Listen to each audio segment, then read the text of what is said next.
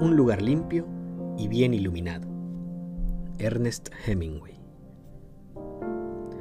Era tarde y todos habían salido del café con excepción de un anciano, que estaba sentado a la sombra que hacían las hojas del árbol, iluminado por la luz eléctrica. De día la calle estaba polvorienta, pero de noche el rocío asentaba el polvo y al viejo le gustaba sentarse allí, tarde, porque aunque era sordo y por la noche reinaba la quietud, él notaba la diferencia. Los dos camareros del café notaban que el anciano estaba un poco ebrio. Aunque era un buen cliente, sabían que si tomaba demasiado se iría sin pagar, de modo que lo vigilaban. La semana pasada trató de suicidarse, dijo uno de ellos. ¿Por qué? Estaba desesperado. ¿Por qué? Por nada. ¿Cómo sabes que era por nada?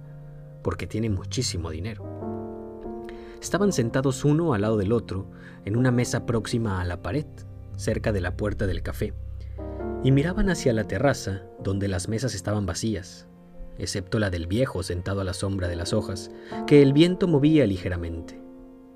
Una muchacha y un soldado pasaron por la calle. La luz del farol brilló sobre el número de cobre que llevaba el hombre en el cuello de la chaqueta. La muchacha iba descubierta y caminaba apresuradamente a su lado. Los guardias civiles lo recogerán, dijo uno de los camareros. ¿Y qué importa si consigue lo que busca? Sería mejor que se fuera ahora. Los guardias han pasado hace cinco minutos y volverán. El viejo sentado a la sombra golpeó su platillo con el vaso. El camarero joven se le acercó. ¿Qué desea? El viejo lo miró. Otro coñac, dijo. Se emborrachará usted, dijo el camarero. El viejo lo miró. El camarero se fue. Se quedará toda la noche, dijo su colega. Tengo sueño y nunca puedo irme a la cama antes de las 3 de la mañana. Debería haberse suicidado la semana pasada. El camarero tomó la botella de coñac y otro platillo del mostrador que se hallaba en la parte inferior del café y se encaminó a la mesa del viejo. Puso el platillo sobre la mesa y llenó la copa de coñac. Debía haberse suicidado la semana pasada, dijo el viejo sordo. El anciano hizo un movimiento con el dedo. Un poco más, murmuró. El camarero terminó de llenar la copa hasta que el coñac desbordó y se deslizó por el pie de la copa hasta llegar al primer platillo. Gracias, dijo el viejo. El camarero volvió con la botella al interior del café y se sentó nuevamente a la mesa con su colega. Ya está borracho, dijo. Se emborracha todas las noches. ¿Por qué quería suicidarse? ¿Cómo puedo saberlo? ¿Cómo lo hizo? Se colgó de una cuerda. ¿Quién lo bajó? Su sobrina. ¿Por qué lo hizo? Por temor de que se condenara su alma. ¿Cuánto dinero tiene? Muchísimo. Debe tener 80 años. Sí, yo también diría que tiene 80. Me gustaría que se fuera a su casa. Nunca puedo acostarme antes de las 3. ¿Qué hora es esa para irse a la cama? Se queda porque le gusta. Él está solo.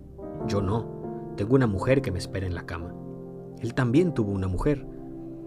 Ahora una mujer no le serviría de nada. No puedes asegurarlo. Podría estar mejor si tuviera una mujer. Su sobrina lo cuida. Lo sé. Dijiste que le había cortado la soga. No me gustaría ser tan viejo. Un viejo es una cosa asquerosa. No siempre. Este hombre es limpio. Bebe sin derramarse líquido encima. A una hora que está borracho. Míralo. No quiero mirarlo. Quisiera que se fuera a su casa. No tiene ninguna consideración con los que trabajan. El viejo miró desde su copa hacia la calle y luego a los camareros. Otro coñac, dijo señalando su copa. Se, acercó el camarero que tenía prisa por irse. Terminó, dijo, hablando con esa omisión de la sintaxis que la gente estúpida emplea al hablar con los beodos o los extranjeros. No más esta noche, cerramos. Otro, dijo el viejo. No, terminó limpió el borde de la mesa con su servilleta y movió la cabeza de lado a lado. El viejo se puso de pie, contó lentamente los platillos, sacó del bolsillo un monedero de cuero y pagó las bebidas dejando media peseta de propina. El camarero lo miraba mientras salía de la calle. El viejo caminaba un poco tambaleante, aunque con dignidad. ¿Por qué no lo dejaste que se quedara a beber? preguntó el camarero que tenía prisa. Estaban bajando las puertas metálicas. Todavía no son las dos y media. Quiero irme a casa. ¿Qué significa una hora? mucho más para mí que para él. Una hora no tiene importancia. Hablas como un viejo. Bien puede comprar una botella y bebérsela en su casa. No es lo mismo. No, no lo es, admitió el camarero que tenía esposa. No quería ser injusto, solo tenía prisa. ¿Y tú? ¿No tienes miedo de llegar a tu casa antes de la hora de costumbre? ¿Estás tratando de insultarme? No, hombre, solo quería hacerte una broma. No, el camarero que tenía prisa se irguió después de haber asegurado la puerta metálica. Tengo confianza, soy todo confianza. Tienes juventud, confianza y un trabajo, dijo el camarero de más edad. Lo tienes todo. ¿Y a ti qué te falta? Todo menos el trabajo. ¿Tienes todo lo que tengo yo? No, nunca he tenido confianza y ya no soy joven. Vamos, deja de decir tonterías y cierra. Soy de aquellos a quienes les gusta quedarse hasta tarde en el café, dijo el camarero de más edad, con todos aquellos que no desean irse a la cama, con todos los que necesitan luz por la noche. Yo quiero irme a casa y a la cama. Somos muy diferentes, dijo el camarero de más edad. Se estaba vistiendo para irse a su casa. No es solo una cuestión de juventud y confianza, aunque esas cosas son muy hermosas. Todas las noches me resisto a cerrar porque puede haber alguien que necesite el café. Hombre, hay bodegas abiertas toda la noche. No entiendes. Este es un café limpio y agradable. Está bien iluminado. La luz es muy buena y también, ahora, las hojas hacen sombra. Buenas noches, dijo el camarero más joven. Buenas noches, dijo el otro. Continuó la conversación consigo mismo mientras apagaba las luces. Es la luz, por supuesto, pero es necesario que el lugar esté limpio y sea agradable. No quieres música, definitivamente no quieres música. Tampoco puedes estar frente a una barra con dignidad, aunque eso sea todo lo que proveemos a estas horas. ¿Qué temía? No era temor, no era miedo. Era una nada que conocía demasiado bien. Era una completa nada y un hombre también era nada. Era solo eso, y todo lo que se necesitaba era luz y una cierta limpieza y orden. Algunos vivieron en eso y nunca lo sintieron, pero él sabía que todo eso era nada y pues nada. Y nada y pues nada. Nada nuestra que estás en nada. Nada sea tu nombre, nada tu reino, nada tu voluntad, así en nada como en nada.